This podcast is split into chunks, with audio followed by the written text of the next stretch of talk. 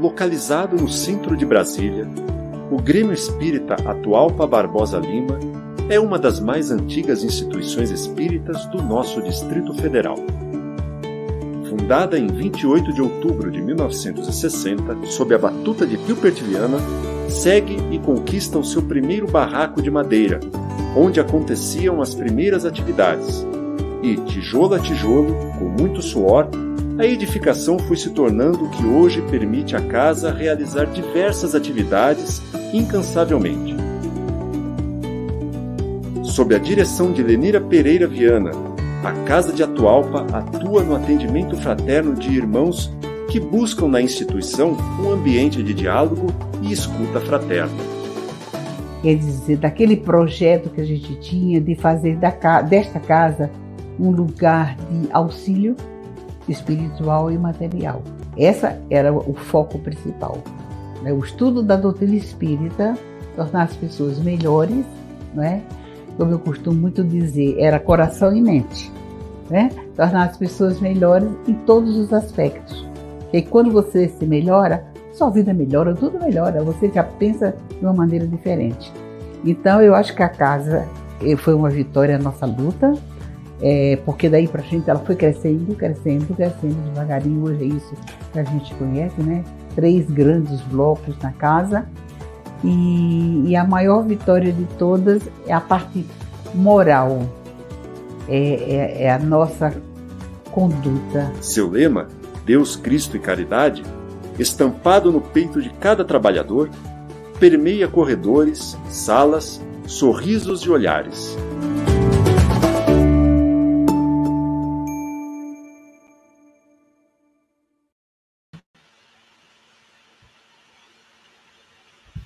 Bom dia a todos, sejam muito bem-vindos a mais uma palestra, mais uma live, aqui é a casa do Grêmio Espírita Atual para Barbosa Lima. Desejamos a todos uma boa palestra e que nós possamos estar envolvidos com o pensamento de Jesus.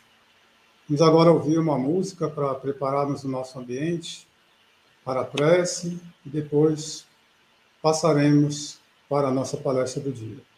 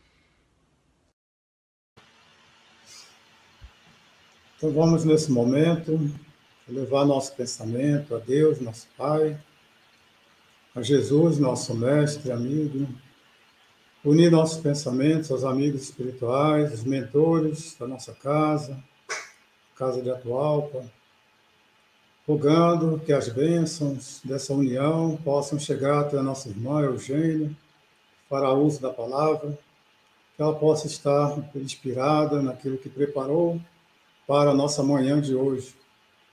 Que Jesus, nosso Mestre, possa estar conosco, nos oferecendo esses ensinamentos, essa, esse trabalho que a nossa irmã preparou, para que possamos absorver um pouco mais desses ensinamentos para o nosso nossa evolução, nosso progresso, nós possamos estar todos envolvidos no bem, pensando no próximo, nos ensinamentos do Mestre Jesus, que nos farão cada dia melhores. Jesus esteja conosco mais uma vez. E agora nós vamos apresentar a nossa irmã, que está a nossa irmã Eugênia Canto, trabalhadora da Seara Espírita do Ceará, do estado do Ceará. Ela trabalha no Centro Espírita João Evangelista, é, também pertence a uma ONG espírita, que é o Grupo Espírita Casa da Sopa, né? e também trabalha na Federação Espírita do Ceará. Então, né, nós podemos chamar que é uma trabalhadora de peso, né? tem bastante trabalho. Então, seja muito bem-vinda, que nós possamos é, absorver bastante aí do que você preparou para nós. Jesus esteja com você e que nós vamos agora aprender com você um pouco mais sobre mulheres anônimas do Evangelho. Com você. Bom dia a todos que conectam conosco. Inicialmente, desejamos agradecer o convite carinhoso que nos foi endereçado através do André, bem como a acolhida do Luiz e do André.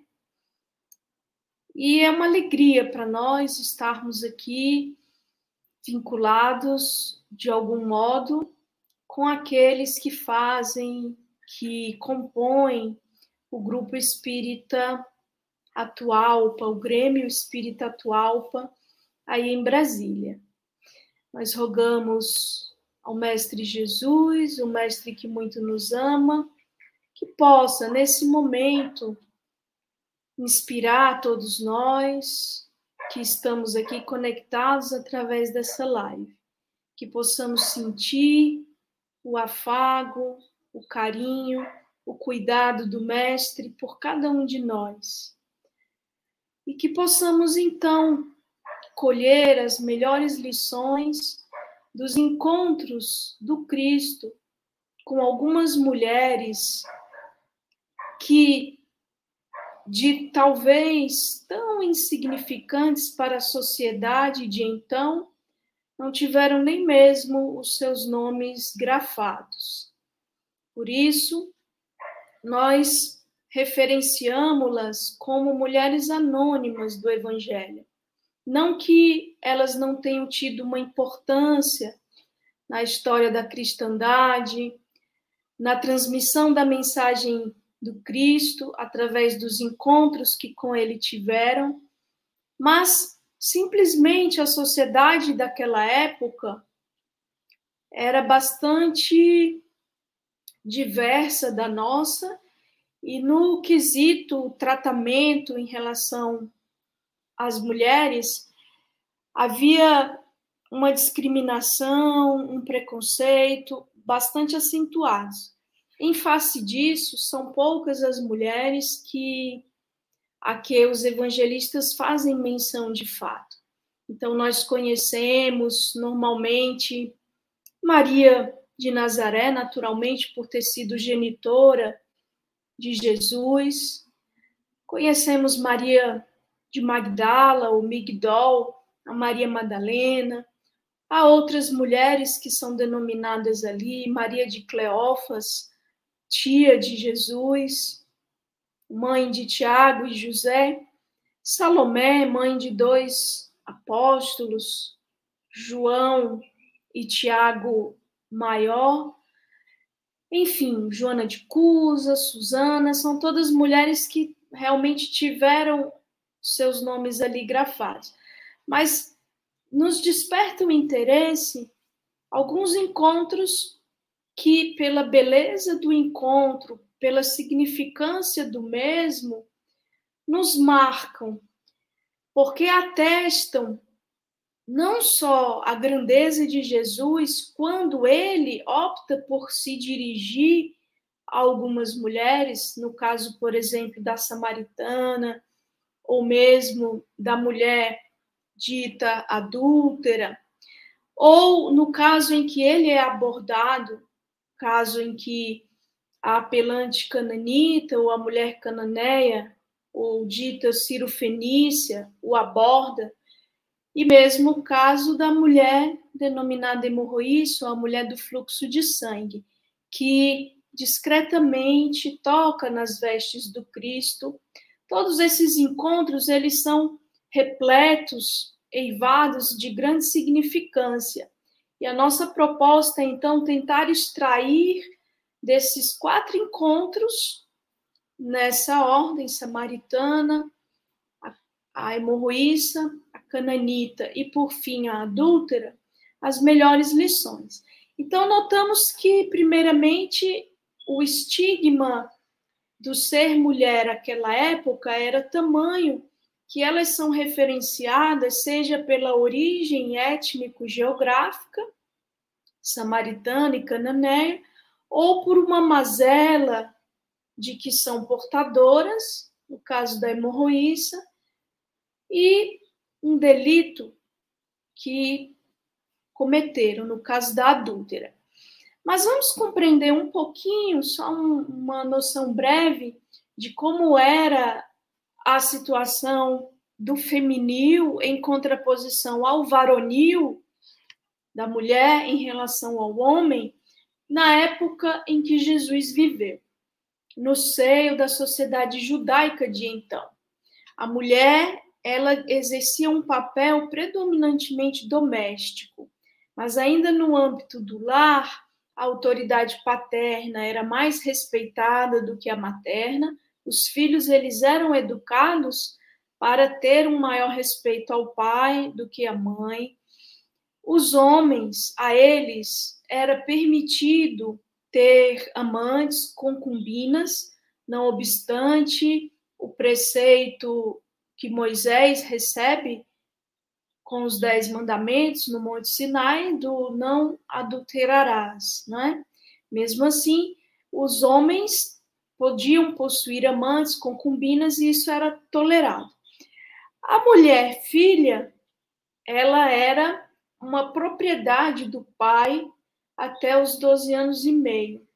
Até os 12 era considerada é, moça a maioridade legal dava seus 12 anos e meio, e até os 12, o pai ele podia dispor da sua filha mulher como, como uma coisa praticamente, poderia vendê-la como escrava e poderia inclusive explorá-la economicamente. O status perante a lei da mulher era equiparado ao de escravos e crianças. Mas quando já emancipada, casada, por exemplo, ela era obrigada a trajar um véu encobrindo seu rosto, a semelhança das burcas ou dos véus que vemos hoje em alguns países do Oriente Médio. Essa mulher casada, se saísse em público sem o véu, o seu esposo ele poderia devolvê-la à família de origem sem restituição do dote. Mesmo essa instituição do dote é algo que em nossa é, em nossa cultura não existe mais, mas em alguns países ainda há, na Índia, por exemplo, mesmo na contemporaneidade. O dote é praticamente um acordo é, comercial, no nosso entender, de, de, de, venda da filha, praticamente. Né? Você casa com a minha filha e por recompensa recebe esse dote aqui. Então, isso parece talvez para nós algo suave, mas vejamos outros aspectos da participação feminina ou do tratamento da mulher naquela época que tem uma repercussão, inclusive, para aquilatarmos a grandeza de Jesus no contato com tais mulheres. Os rabinos, eles orientavam que os homens não dirigissem a palavra às mulheres em público, nem mesmo às suas esposas. Então, eles diziam que era vergonhoso dirigir a palavra mulher em público, até mesmo às esposas. No âmbito religioso, a mulher, ela era a ela era permitida a entrada no templo apenas em um átrio específico, né? um pátio específico. Havia o átrio dos gentios, havia o átrio das mulheres, e elas poderiam ficar apenas ali no átrio destinado a elas, desde que não estivessem no período da regra mensal, porque para aquela cultura, aquela época, o período da regra era sinal de impureza. Então, se a mulher estivesse no período da regra, ela não podia ir ao templo. O templo é lugar de adoração, de sacrifício. Havia apenas um, o templo de Jerusalém, enquanto que as sinagogas se espalhavam onde quer que houvesse judeus. Mas a sinagoga, ali também a mulher era discriminada. A sinagoga era local de estudo e também de oração, em que se orava em conjunto. Quando havia uma quantidade X específica de pessoas, podia se orar em conjunto. A mulher não contava para atingir essa quantidade exigida. Então, ela e nada era a mesma coisa. Mas ainda é de estarrecer que no templo fosse vetada a participação feminina, mesmo a presença feminina, não só no período da regra. Se a mulher tivesse dado à luz, a mulher parturiente, a puérpera, aquela que havia acabado de dar à luz, ela era também tida como impura. Daí porque nenhuma hospedaria em Belém quisesse hospedar José e Maria gestante, Maria grávida. Não é porque não houvesse espaço, não houvesse vaga em tais hospedarias. Belém era uma cidade pequenina, até insignificante, mas, segundo o costume instituído à época, a crença que permeava aquelas mentes, aqueles corações, a mulher que dava luz, ela era tida por impura também. Se o bebê fosse do sexo feminino, a parturiente então ficaria 80 dias sem poder ir ao templo. E se o bebê fosse do sexo masculino, um menino, 40 dias sem ir ao templo. Era sinal de impureza. A samaritana, não especificamente a aguadeira da Samaria com quem Jesus esteve, mas a mulher oriunda da Samaria, as samaritanas, elas eram tidas, né? o menstro era sinal de vergonha, de impureza, e elas eram tidas por menstruadas desde o berço. Portanto, a samaritana, além de carregar o estigma de ser mulher, por ser samaritana, carregava um estigma de impura desde que nasceu. Isso é de estarrecer, mas mais de, de impressionar ainda é que, mesmo após a vinda e estadia do Cristo conosco, já no fim do século II, ali por volta do século II da era cristã, ali por volta do ano 190 da nossa era, o rabino Eliezer, ele instruía nos seguintes termos: quem quer que ensine as palavras da lei às suas filhas, ensina-lhes obscenidades. Antes sejam as palavras da lei queimadas do que ensinadas às mulheres. E ele dizia mais: a única sabedoria que cabe à mulher é a sabedoria do fuso. Fuso era um instrumento feito para tecer, para fiar. Portanto, a mulher, naquela cultura, para aquele povo, ela era oprimida e criada para os afazeres domésticos, sobretudo. Claro que havia exceções, porque em todo meio social há exceções. As famílias mais abastadas concordavam em instruir as suas filhas no grego, por exemplo, e havia exceções também à época de certas festas em regiões mais, digamos, rurais. A mulher romana não. A mulher romana era domina, senhora de si, e desempenhava um papel equiparado ao homem praticamente. Então, isso nos dá a entender um pouco da grandeza de Jesus quando ele, sendo judeu, dirige a palavra à mulher samaritana. E compreendemos também o espanto dessa mulher. Jesus, então, diz-nos o evangelista João, no capítulo 4 do seu evangelho, e apenas João traz essa narrativa. Os evangelistas dos evangelhos ditos sinóticos, que têm uma mesma ótica, ou mesmo viés, Mateus, Marcos e Lucas, eles não trazem essa narrativa do encontro de Jesus com a aguadeira da Samaria. João vai nos dizer que Jesus ele vinha da Judéia rumo à Galileia e que importava-lhe, lhe era conveniente, em algumas traduções vamos encontrar, era necessário que ele passasse pela Samaria.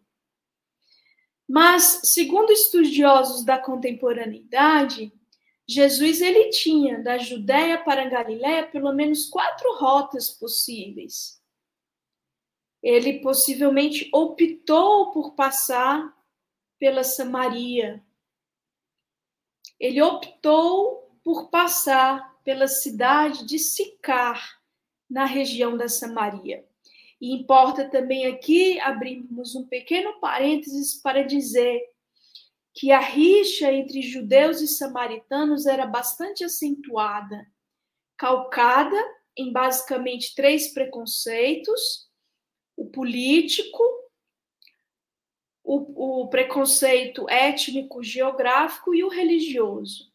Então, esse cisma, essa cisão que dividiu o Estado em dez tribos ao norte e duas tribos ao sul, né, mudando a configuração política daqueles povos, concentrando ao norte as dez tribos das doze tribos de Israel, dez ao norte compuseram o reino, então, ali é, de Israel, com capital ou principal região na Samaria, e ao sul, as duas tribos que ficaram ao sul compuseram o reino de Judá, com capital Jerusalém.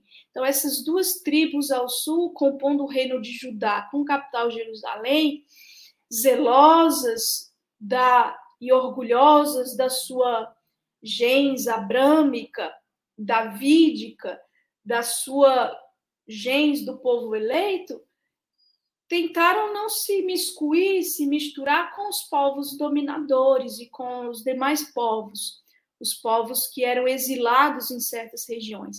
Já a região da Samaria, ela acolhia os povos exilados o povo se misturava com os exilados e também com os dominadores, era uma mistura danada. E isso acentuava daí porque o preconceito étnico, geográfico, acentuava a cisão entre samaritanos e judeus. Os judeus sempre muito zelosos dos seus costumes, das suas tradições, da, da sua é, da sua descendência, da sua ascendência, por isso um cuidado de não se misturar. E ainda o preconceito religioso que foi é, consequência desses cismas, porque a partir daí então o samaritano, a partir dessa cisão, ele ficou proibido de adorar a Deus no templo de Jerusalém, que era o único templo que havia. E assim Manassés manda construir um templo no Monte Garizim, que passou então a rivalizar com o templo de Salomão em Jerusalém. Então isso ainda acentuou digamos, a rixa que havia entre judeus e samaritanos. O judeu odiava o samaritano, e reciprocamente.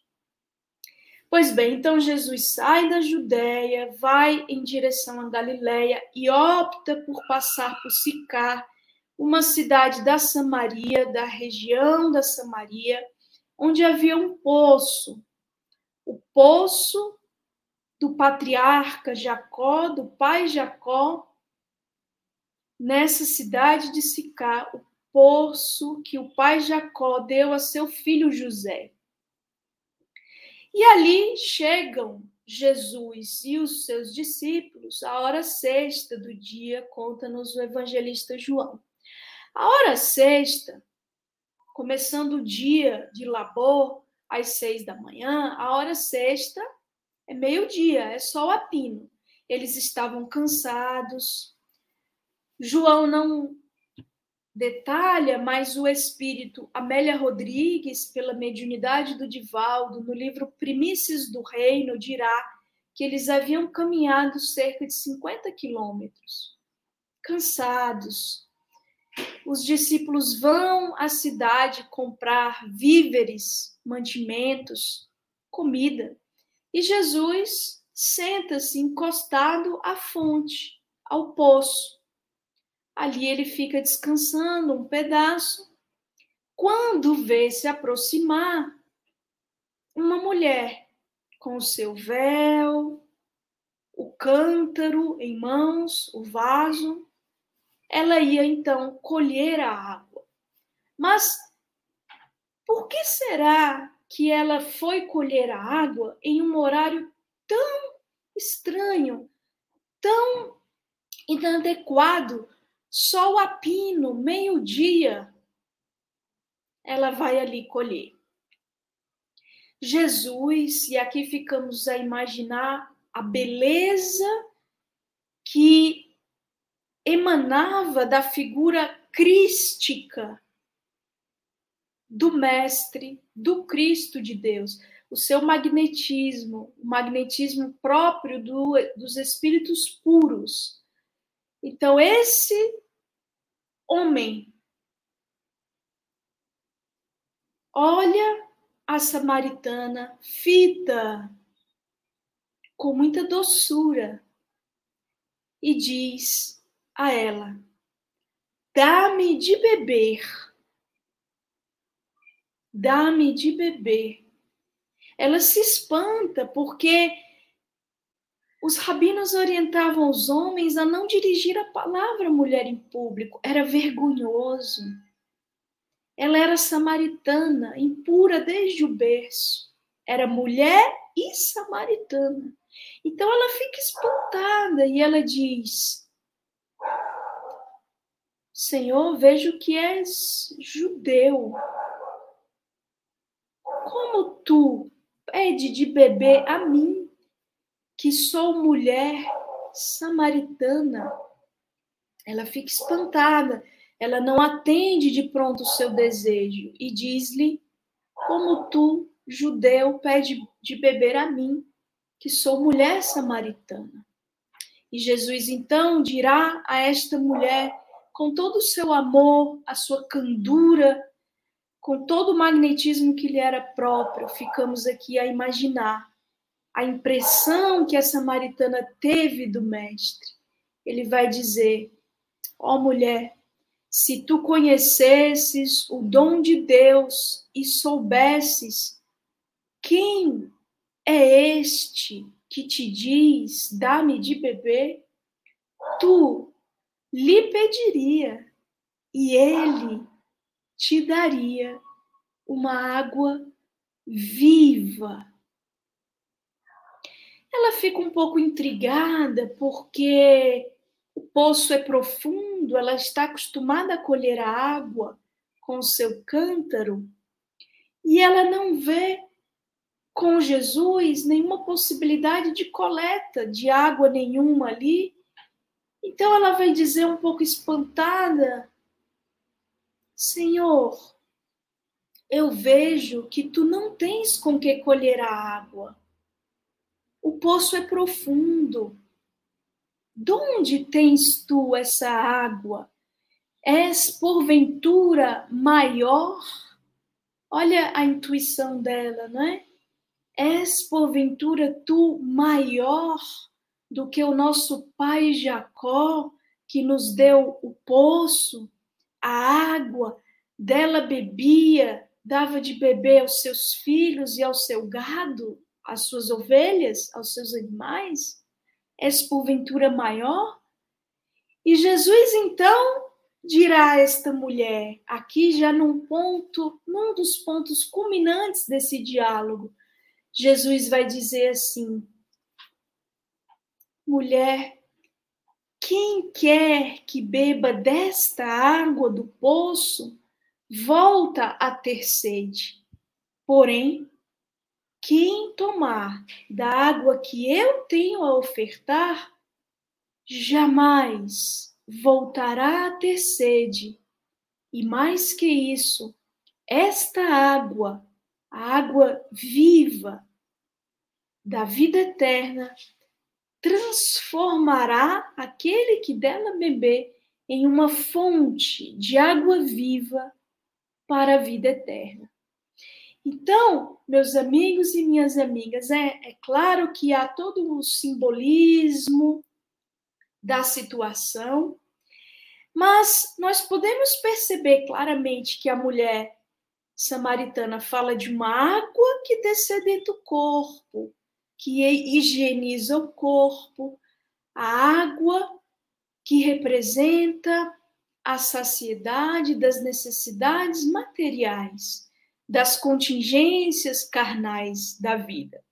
E Jesus, o mestre por excelência, o puro por excelência, ele fala naturalmente de uma água, de uma linfa divinal que representa aquilo que descedenta o espírito, que descedenta a alma, que mata a sede que guarnece o espírito imortal que somos, uma vez que o nosso espírito se descedenta dessa água viva que o Cristo oferta, com o seu amor, com a sua presença, com os seus ensinos, uma vez que o nosso espírito nutre-se da água viva da mensagem crística, verdadeiramente, genuinamente, este espírito não mais terá sede.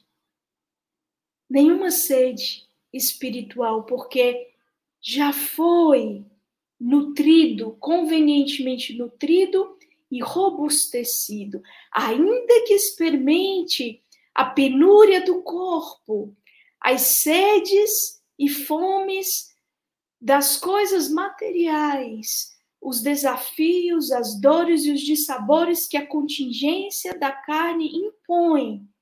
Um espírito nutrido, descedentado pela água viva do amor de Deus, que o Cristo oferta, atravessa todas as dores, todos os dissabores, todas as amarguras próprias ainda da estadia em um mundo como a Terra, guarnecido, fortalecido nutrido daquilo que o impulsiona a ver nas situações, nas dificuldades, nos problemas, nas amarguras e aflições, aquilo que é eminentemente passageiro, que passa, é fugidio, não é a essência do que somos, é transitório e tem uma razão de ser.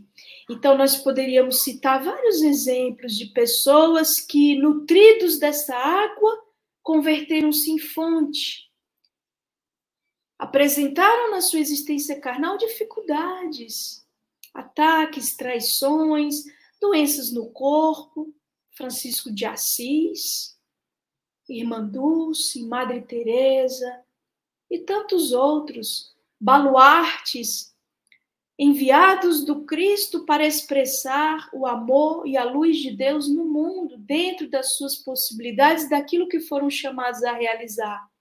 Não estiveram livres das dores, das incompreensões, dos problemas, das perdas de entes queridos ou das incompreensões dos próprios entes queridos, mas nutridos fortalecidos, nos deram um exemplo de coragem, de valor moral, de que a alma nutrida experimenta qualquer situação, por pior e mais difícil que possa parecer.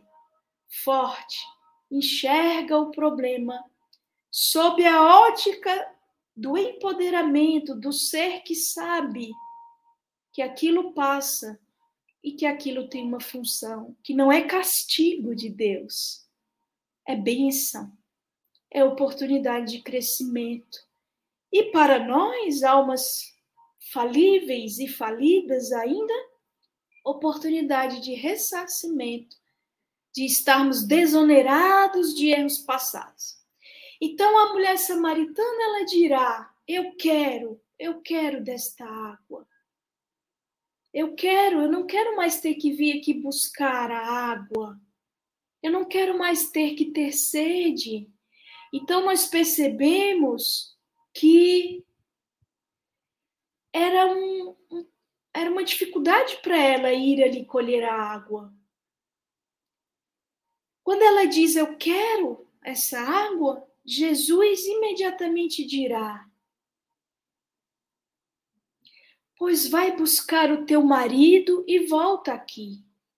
Olha, veja, o olhar cético, incrédulo, desconfiado, o olhar vulgar, ao ler essa narrativa, talvez dissesse era um homem seduzindo uma mulher, no sentido vulgar do termo. Mas não. Não era a sedução da carne, era a sedução do espírito. Jesus imediatamente diz a ela: então busca o teu marido. Qual homem que seduzindo uma mulher sozinha diz: vai buscar o teu marido? Nenhum. Então, Jesus imediatamente convoca a chamar o esposo. E ela, então, ali naquele momento, ela fica um pouco constrangida e diz: eu não tenho marido. Nesse instante, Jesus dirá: Nisso dissestes bem. Nisso dissestes bem, eu não tenho marido. Porque cinco marido tivestes, e este que está contigo não é o teu marido. Então ela fica um pouco estarrecida ainda, porque aquele homem de magnetismo ímpar, inigualável, a desnudara naquele momento, desvelara toda a sua história pregressa. E aí compreendemos o vexame que era para ela colher a água no horário habitual em que as demais mulheres iam, né? A mulher, ainda hoje, ela sofre um preconceito, é marginalizada por ter uma conduta que remeta, não é essa essa troca de afetos. Ela não vivia maritalmente com aquele com quem estava. Jesus diz: cinco homens, cinco maridos tivestes, e este que está contigo não é o teu marido. Então ela ali desnuda, vem um outro ponto alto do diálogo, porque ela dirá: Senhor, vejo que és profeta. Então, qual de nós, olha a, a qualidade dessa mulher samaritana, né? Qual de nós, na presença de um profeta, nós fazemos uma pergunta eminentemente transcendental, puramente espiritual, qual aqui a ela ela vai realizar, né? Ela vai dizer assim: eu vejo que já algumas perguntas aqui no chat. Já já a gente abre para as perguntas. Vou concluir a mulher samaritana e aligeiradamente falar um pouco das demais, de forma a poder responder aos questionamentos, tá bom, gente? Então, ela vai dizer assim: Eu vejo que és profeta. Dizem, então, ela sentindo que Jesus era alguém singular, profeta era alguém destacado naquela cultura, ela vai dizer: Eu vejo que és profeta. Os nossos pais adoravam a Deus no monte, vós adorais no templo. Onde, pois, devemos adorar? No monte ou no templo? Olha, vejam, ela estava interessada em algo que descedentasse o espírito. Então, não por acaso Jesus escolhe conversar com esta mulher. E Jesus dirá, talvez, uma das passagens mais significativas do, do, de todos os evangelhos, né? Ele dirá: nem no monte, nem no templo, mulher, é chegada a hora em que Deus não será adorado nem no monte, nem no templo. Mas Deus, que é espírito, deve ser adorado em espírito e verdade, somente aqueles que o adoram em espírito e verdade é que verdadeiramente o adoram. Então Jesus tira Deus de uma geografia, de uma etnia. Lembremos que samaritanos e judeus rivalizavam. Uns adoravam a Deus no Monte Garizim, no templo construído por Manassés, outros no templo de Jerusalém, o templo de Salomão, que para os judeus era um único local de adoração. E Jesus vem tirar Deus de um templo específico para um num local específico para um povo específico e dizer que Deus deve ser adorado no íntimo da criatura em espírito e verdade. E aí então ela já maravilhada com aquele interlocutor seu, ela vai dizer: dizem que virá o Messias, o Cristo. E quando ele vier, ele nos manifestará e revelará todas as coisas. Eu tenho para mim que ela já desconfiava que estava diante dela o Messias, o Cristo, mas ela fica com receio de indagar diretamente. Então ela diz: dizem que virá o, Messias, o Cristo. E aí Jesus responde imediatamente: sou eu, este que falo contigo. Frei Beto nos dirá que em todos os evangelhos Nenhuma, em nenhuma narrativa diz Jesus claramente: Eu sou o Messias. Foi para a mulher samaritana, anônima, obscura, dorida, chagada e sofrida, que ele diz: Eu sou o Messias, este que falo contigo. A partir daí, então, ela sai radiante e espalha a notícia. Jesus ainda fica alguns dias ali ela não foi denominada nos evangelhos por João, mas os primeiros discípulos e apóstolos deram-na o nome de Fotina, a iluminadora. E ela foi então tida como a primeira grande missionária do cristianismo. Quem nos diz é Amélia Rodrigues, Espírito pela mediunidade do Divaldo, no livro Primícias do Reino. Nós não temos mais muito tempo, não é? Gostaríamos ainda de poder abordar a, a pelante cananita, a hemorroíça e a adúltera.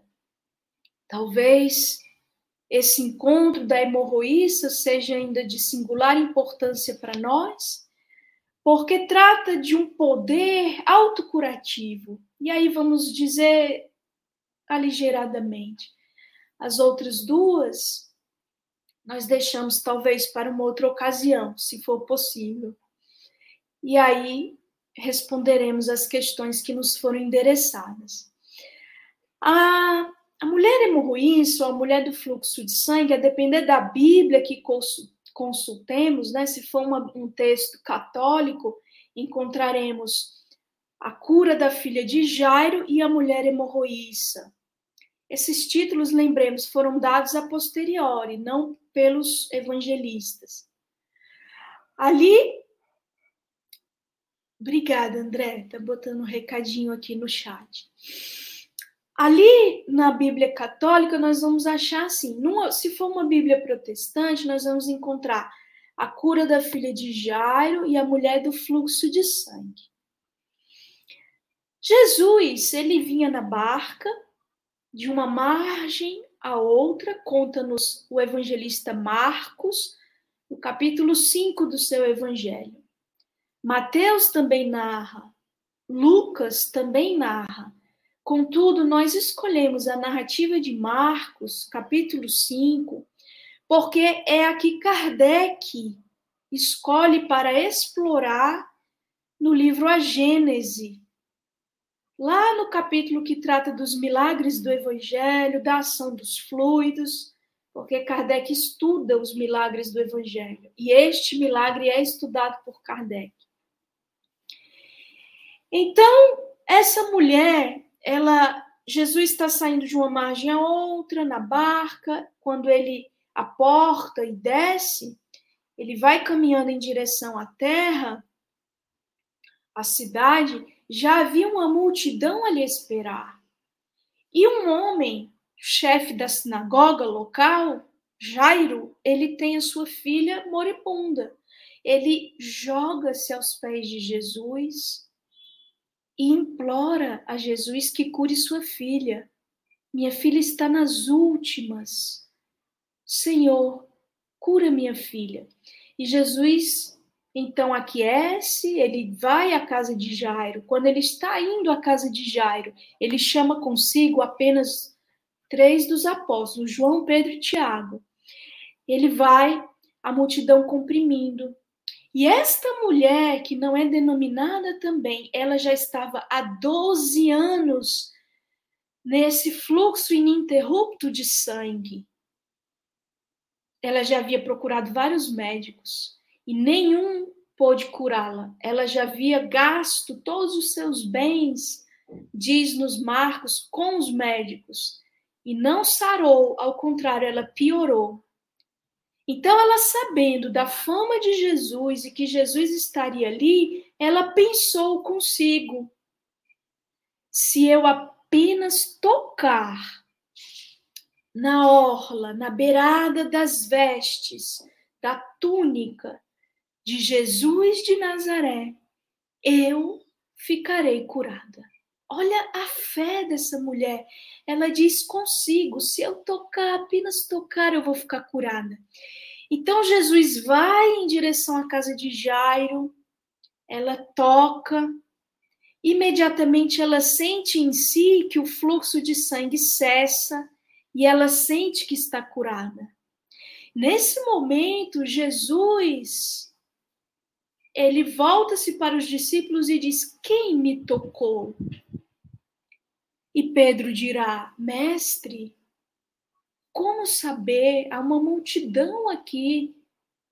Não há como saber. E ele diz: Alguém me tocou, porque eu senti sair de mim uma virtude. Alguém tocou as minhas vestes. Senti sair de mim uma virtude. Então vejam, Kardec dirá que Jesus sentiu sair de si fluido vital, né? o famoso ectoplasma. Então vejamos, Jesus curou sem querer. Jesus curou sem saber. Ele não deliberou curar. O processo de cura foi todo inteiramente feito praticamente pela doente, a mulher hemorroíça. Ela tocou, ela se beneficiou daquele fluido sadio. E ele então insiste: Eu senti sair de mim uma virtude, quem me tocou? E ela, temendo e tremendo, temendo e tremendo, então diz: Fui eu, Senhor. E Jesus dirá: Mulher, a tua fé te salvou. Vai em paz. Tu estás curada da tua chaga. Então, amigos, este exemplo de que uma fé poderosa obra a cura de que necessitamos é talvez a lição magna desse encontro. Nós vamos parar aqui para que possamos responder as indagações, não é? Que o querido Luiz nos fará. Muito bem.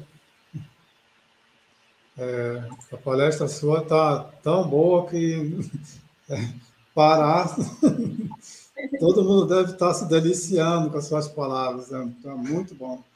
Mas nós temos duas perguntinhas aqui. É, a primeira do André, dizendo assim: como aproveitarmos melhor o exemplo das mulheres do Evangelho em nossas vidas? Você quer a outra também ou responde uma de cada vez? Uma de cada vez, né? Tá bom. Primeiro, agradecer a pergunta do André. Na realidade, ao consultar cada um desses encontros, não só dessas mulheres anônimas, como também as que foram nominadas, as suas histórias, que às vezes são exploradas por escritores, outros até hoje, não só os evangelistas, né?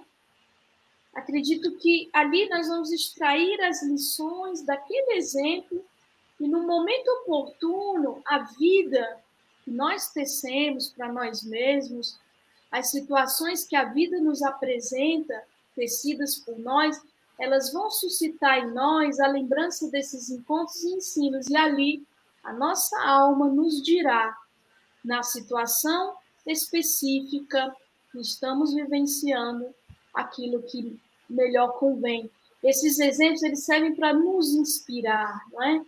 Quando vemos a mulher sofrida do poço, que vai buscar a água, que nós podemos depreender que o sofrimento, a dor, ela já trabalha no, no nível nosso espírito, a nossa consciência, para estarmos receptivos a receber a água viva do amor de Deus, a água viva da mensagem.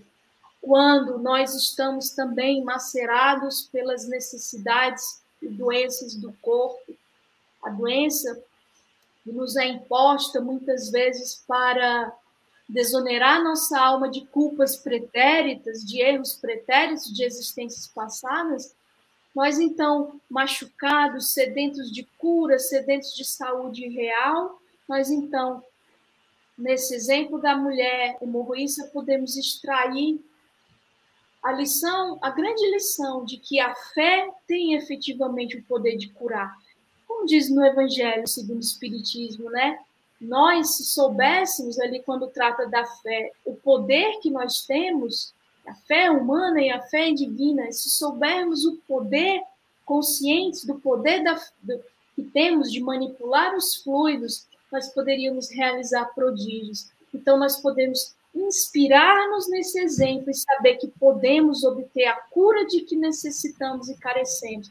Mas, além disso, temos o entendimento de que, às vezes, o mal, a enfermidade, a moléstia é o remédio ela é parte da cura. Às vezes ela é o remédio amargo de que o nosso espírito necessita para curar-se plenamente de chagas profundas que engendrou para si em outras existências. Né? Então, os exemplos são riquíssimos, e essa pergunta do André é muito apropriada, porque essas narrativas elas não devem só para enfeitar, ser para enfeitar os nossos dias ou para adornar o nosso intelecto. Né? Essas narrativas elas devem ser fonte de ensino para a nossa vivência, né? Então, a pergunta dele é muito oportuna. Aproveitar melhor o exemplo. Então, nós estudamos para nos inspirar, mas no momento aprazado, a vida nos trará a lembrança desses ensinos e a sua aplicabilidade naquilo que estamos experimentando, né? Muito bom. A outra pergunta também é do André.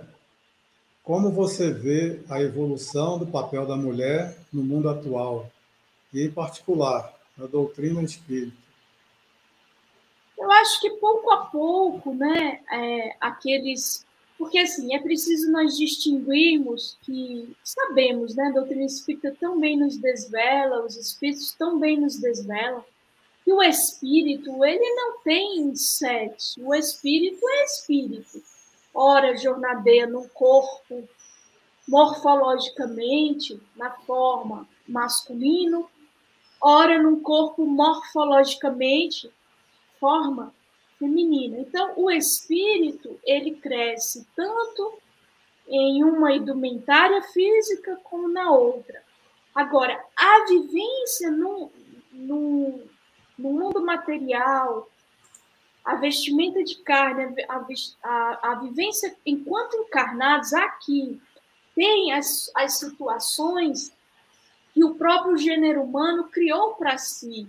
Então, todos esses preconceitos de gênero, de etnia, todas essas situações que, que o gênero humano criou para si, que gera dificuldades, que gera desafios vão sendo modificados por nós mesmos, espíritos que ora estamos como homem, ora estamos como mulher. Então nós avançamos muito. O que eu vejo é que o papel, na realidade, é do espírito imortal que somos, que ora está mulher, ora está homem. E aí nós vamos atuando para melhorar a ambiência física do globo, a ambiência da, daquilo que constitui a nossa cultura e os nossos costumes. Dizem os espíritos, diz Kardec, né, quando fala dos sinais dos tempos e da geração nova, no último capítulo de A Gênese, que um característico do avanço e da transição para um patamar mais feliz é o abrandamento dos costumes. Então, vejamos, a época de Jesus, há mais de dois mil anos, a mulher era explorada economicamente pelo próprio pai. Ela tinha que sair coberta, porque se não fosse, o marido devolvia. Se adulterasse, traísse, era apedrejada. Mas a lei não mandava apedrejar somente a mulher adúltera, mandava apedrejar o filho desobediente também. Então, o abrandamento dos costumes é sinal da evolução. Então, eu vejo, especificamente no mundo atual, que nós ganhamos, já temos muitas conquistas. Talvez ainda não seja a equiparação com a atuação masculina no mundo, né? O salário é menor, a valorização é menor, o preconceito é maior, mas isso vai sendo conquista. E, em particular, na doutrina espírita. Então, na doutrina espírita, eu vejo assim, que pouco a pouco os espaços de fala vão se abrindo para as mulheres, né? Eu não vejo que haja, na minha percepção, posso estar equivocada, mas na minha percepção não vejo que haja um preconceito, uma discriminação calculados e deliberados, não, né? é, de não de não dar oportunidade às mulheres. É, às vezes a gente vê congressos em que a maior parte dos palestrantes são são homens, poucas mulheres, eu não vejo que haja nisso uma premeditação, um preconceito declarado, obviamente que não. Eu vejo é que às vezes as mulheres elas são chamadas a falar mas elas não, elas se recusam, às vezes elas não querem é, assumir o papel da fala nos púlpitos da, das casas espíritas, elas preferem uma algumas, né? Então, uma percepção minha, não vejo que haja um, um preconceito instalado e deliberado, né? Talvez instalado porque é um, é um preconceito da nossa sociedade, na verdade, não um preconceito, mas uma consequência da falta de participação feminina ao longo da história. Então, para mudar isso requer tempo, não é? Mas não vejo que o meio espírita seja assim, alige a mulher das oportunidades e das, e das é, participações, né? Não vejo. Vejo que, que não há isso aí, nem mulheres, nem negros, nada. Acho que é, simplesmente às vezes não há pessoas que se disponham, que queiram né, participar. Tem uma última perguntinha. Acho que alguma coisa você já até falou sobre essa pergunta. É, qual seria a necessidade evolutiva da existência, ainda em nossos tempos, do sofrimento imposto às mulheres, particularmente em algumas regiões do nosso planeta? Olha, nós sabemos que vivemos sob uma, uma lei inexorável, uma lei implacável, que é uma lei divina, que é causa e efeito, não é? Então, enquanto houver aquele que empreende o escândalo e as distorções, né? Jesus disse: ai daquele por quem venha o escândalo, né? mas é necessário ainda que haja escândalos. Então, nós estamos todos submetidos a esse encadeamento lógico de causas e efeitos. Enquanto nós estivermos é, engendrando causas de, de separação, de preconceito, de opressão, de discriminação, nós vamos sofrer essas consequências, nós individual e coletivamente. Então, ainda há, possivelmente como consequência de atos perpetrados no passado, porque não há efeito sem causa. Né? Então, enquanto houver é, toda sorte de distanciamento das leis de Deus em forma de preconceito, de discriminação, de opressão, de abusos de toda sorte, nós vamos sofrer as consequências individual e coletivamente. Então, é por isso que o Espiritismo, sendo esse tesouro, esse manancial de luz que vem nos dizer da nossa destinação gloriosa, mas que para isso ela precisa ser conquistada através das encarnações, através das boas escolhas, das boas ações. O Espiritismo, então, vem iluminar o caminho e nos convocar a, desde já, palmilhar novas estradas, a fazer novas escolhas, a tentar melhorar o meio a que fomos convocados a viver, porque aí nós estamos diluindo, nós estamos é, com requisitos de erros passados, mas construindo acertos, construindo uma sucessão de, de, de ações que possam melhorar a nossa destinação futura e do meio a que somos chamados a atuar. Né? Muito bom, Eugênia. Então, nós agradecemos muito a sua participação, a sua palestra, foi muito boa, muito bonita. Espero que todos tenham absorvido, né? E tem muito material para a nossa reflexão. Então, que você retorne, né? seja convidada novamente a nos brindar com a sua palavra. Foi muito bom. Tá? Então, nós vamos fazer a nossa oração, nossa prece de encerramento. Passamos um pouquinho do horário, mas não tem problema. Agradecendo aqui a nossa live de hoje. Então, Eugênia, vá com Deus e Jesus abençoe você nessa jornada de trabalho.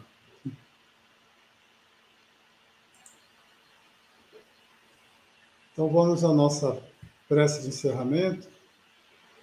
Antes, vamos é, ver aqui se nós temos. É,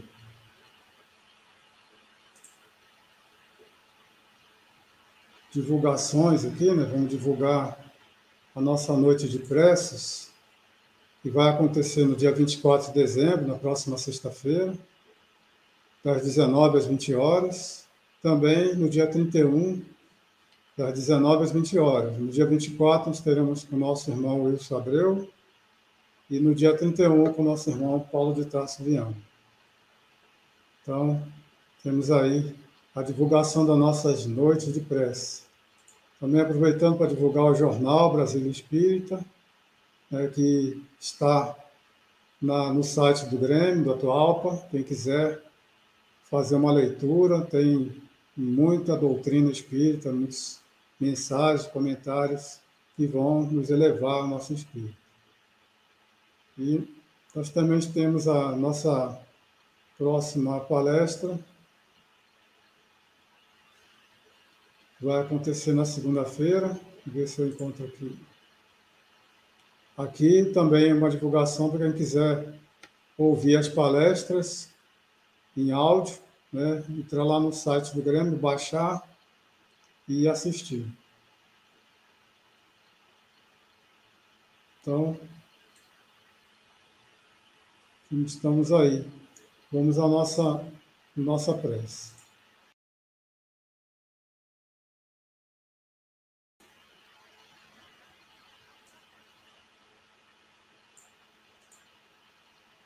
Então, elevando o nosso pensamento a Jesus, a Deus, nosso Pai, agradecendo a companhia dos amigos espirituais, agradecendo a nossa irmã Eugênia, que nos brindou com a sua excelente palavra, nós possamos levar conosco esses ensinamentos dessas mulheres que foram citadas, a samaritana, a irmã hemorroíça, a filha de Jairo, tantas outras mulheres que foram anônimas no Evangelho, que nem sabemos os nomes, mas que foram importantes para nosso aprendizado, para a transmissão da palavra do Mestre, dos ensinamentos de Jesus, do seu amor, da sua bondade para com toda a humanidade terrestre. Agradecemos mais esse domingo de, de palestras, que Jesus possa continuar conosco, que nós possamos levar para o nosso ambiente familiar, nosso ambiente íntimo, essas reflexões, esses ensinamentos para o nosso aprendizado. Que Jesus nos abençoe. Fiquem em paz.